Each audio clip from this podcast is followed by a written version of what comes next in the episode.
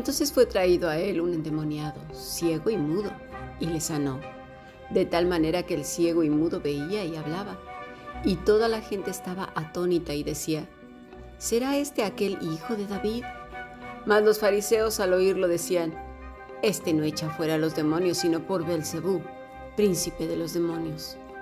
Mateo capítulo 12, versículo 23 al 24. Estemos contentos pues hemos escuchado palabra de Dios.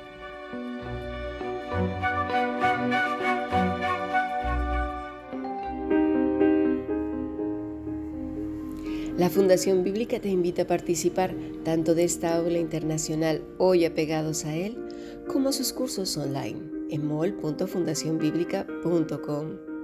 También adoración de siervos todos los martes a las 7.30 de la tarde España a través de nuestro canal de YouTube.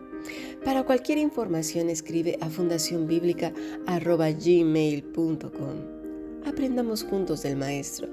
Te esperamos.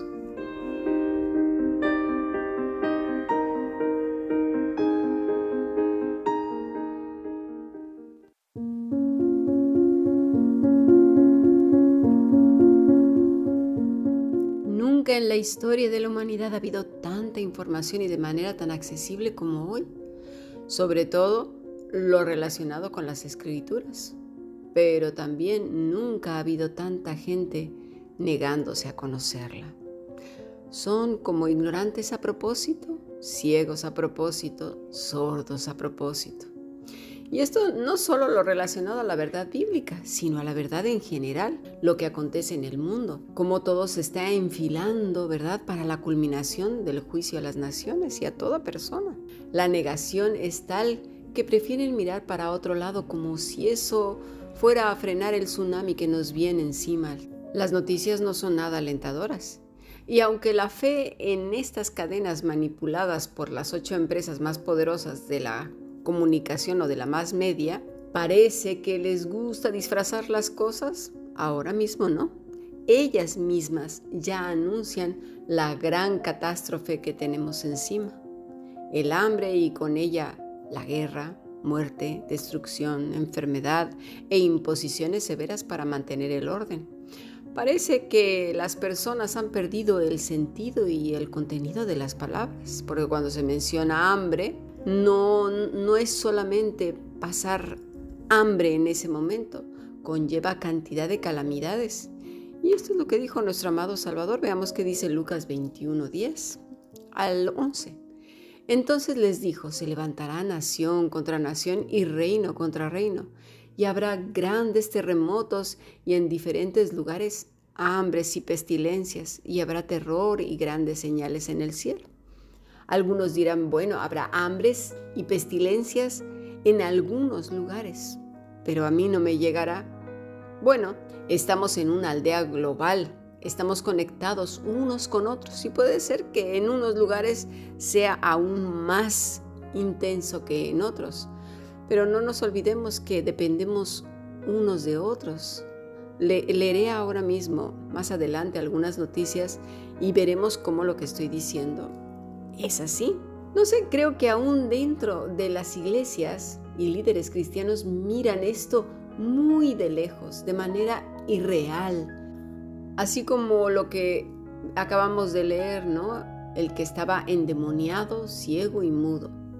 Están todos estos así porque no ven y no hablan de lo que el Señor ha mandado a todo siervo hablar. He oído tristemente que en muchos grupos está prohibido siquiera comentar lo que el Señor Jesucristo dice en Lucas 21, Mateo 24 y 25, las profecías de Daniel, Ezequiel, Apocalipsis y un etcétera, etcétera.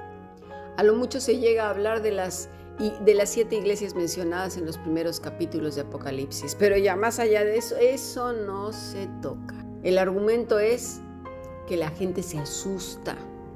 Es que son cuestiones de, conspiración. Pues el primero conspiranoico entonces es nuestro Señor Jesucristo. Y Dios, o sea, Dios mismo, vaya. Otra es, es que siempre ha pasado. Es que así fue en la Primera y Segunda Guerra Mundial. Es que son ciclos. Y ya ves, nada pasó, aquí seguimos. Anda tú. El problema de todos estos es que Primeramente sus ojos están puestos en lo que sus ojos quieren ver.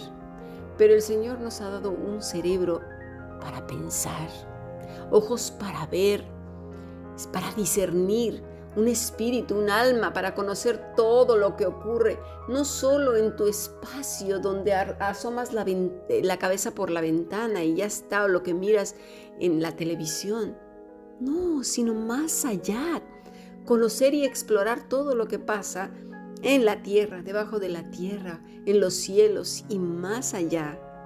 Tenemos al alcance mucha, mucha información en el aspecto social, en el aspecto político, en el aspecto de la salud, de la ciencia, los avances, todo lo que ha pasado. Daniel 12, versículo 3 al 4 dice así, Los entendidos resplandecerán como el resplandor del firmamento, y los que enseñan la justicia a la multitud como las estrellas a perpetua eternidad.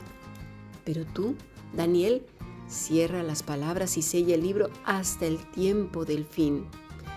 Muchos correrán de aquí para allá y la ciencia aumentará. De esto hablaremos más en la cuarta conferencia de Aquí yo vengo pronto, que será aproximadamente en unos 15, 20 días, si el Señor así lo permite. Pero pongamos atención, mucha atención en lo que acabo de leer en Daniel 12, versículo 3 al 4. Ahí hay sabiduría y mucha. Quiera Dios que la luz de Cristo ilumine a todo hombre y mujer, humildes de corazón.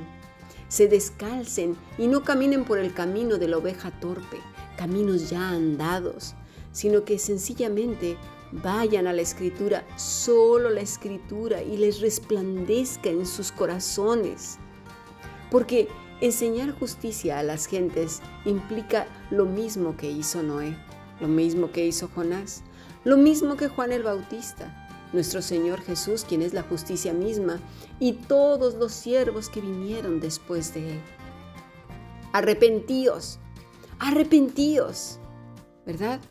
Esta tierra está por ser juzgada, por ser castigada, arrepentíos. El Señor viene pronto, el tiempo de gracia se acaba.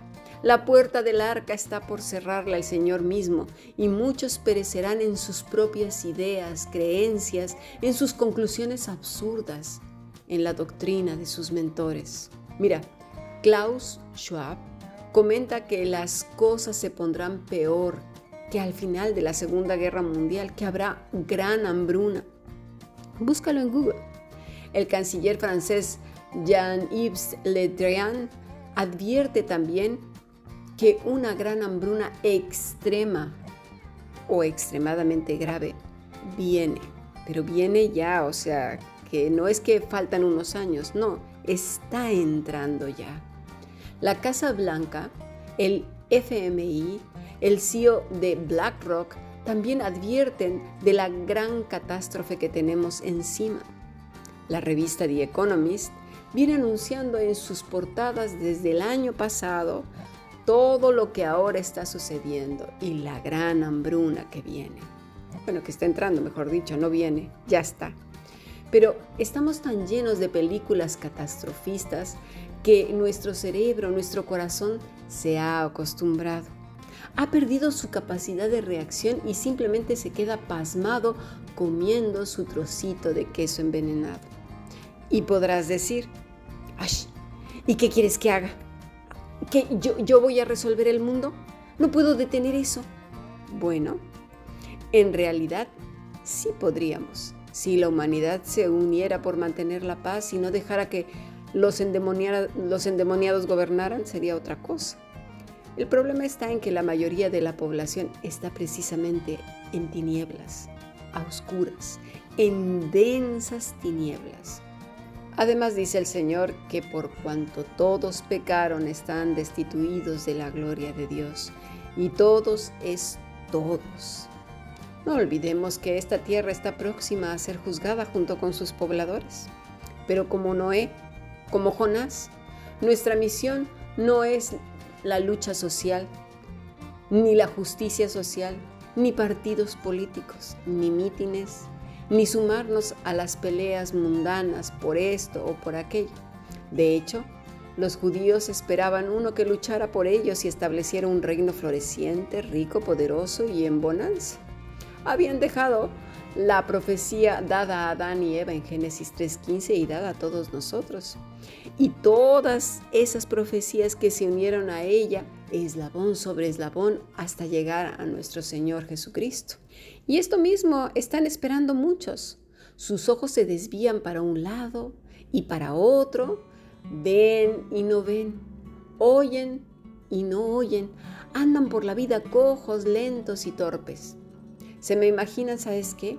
A los zombies, con esos ojos cubiertos por una película densamente blanca y arrastrando los pies yendo a ninguna parte, comiendo carne que nunca les llena porque se les salen por los agujeros del cuerpo perforado por los gusanos y la putrefacción. Uy, dirás, ay, Cami, ay, ay, ay, ay, ay, qué exagerada que eres. De verdad, ¿eh? Bueno, pues vamos a la escritura, ¿qué te parece? Leamos Mateo 9, versículo 35 al 37. Recorría Jesús todas las ciudades y aldeas, enseñando en las sinagogas de ellos y predicando el Evangelio del reino, y sanando toda enfermedad y toda dolencia en el pueblo. Y al ver a las multitudes, tuvo compasión de ellas porque estaban desamparadas y dispersas como ovejas que no tienen pastor. Entonces dijo a sus discípulos, a la verdad, la mies es mucha, mas los obreros pocos. Hasta aquí la palabra de Dios. Miremos bien este pasaje porque no está muy lejos de lo que acabo de comentar. ¿eh? Cuando dice desamparadas, la palabra es esculmenoi, que quiere decir han sido desolladas. Para quien no sepa qué quiere decir desollar, es como despellejadas, quitarles toda la piel y quedar en carne viva. Eso quiere decir, afligidas, atormentadas, y de ahí dejar. Hubo un tiempo cuando un griego al hablar así comparaba su angustia con los dolores de ser desollado vivo. A que no está muy lejos de lo que yo dije. Y luego, fíjate, la palabra dispersas, epimenoi, que quiere decir han sido lanzadas, denota como con arrojar con un movimiento súbito, sacudir, arrojar fuera, como con violencia arrojando. Pues mm, tampoco queda muy lejos de lo que he dicho. imagínate eh, ovejas despellejadas caminando y, arrojadas, maltratadas, vejadas. Mm, el panorama es desolador, ¿verdad? Así que no estaba tan alejada de lo que yo acabo de decir. Vamos a pasar a nuestro siguiente podcast.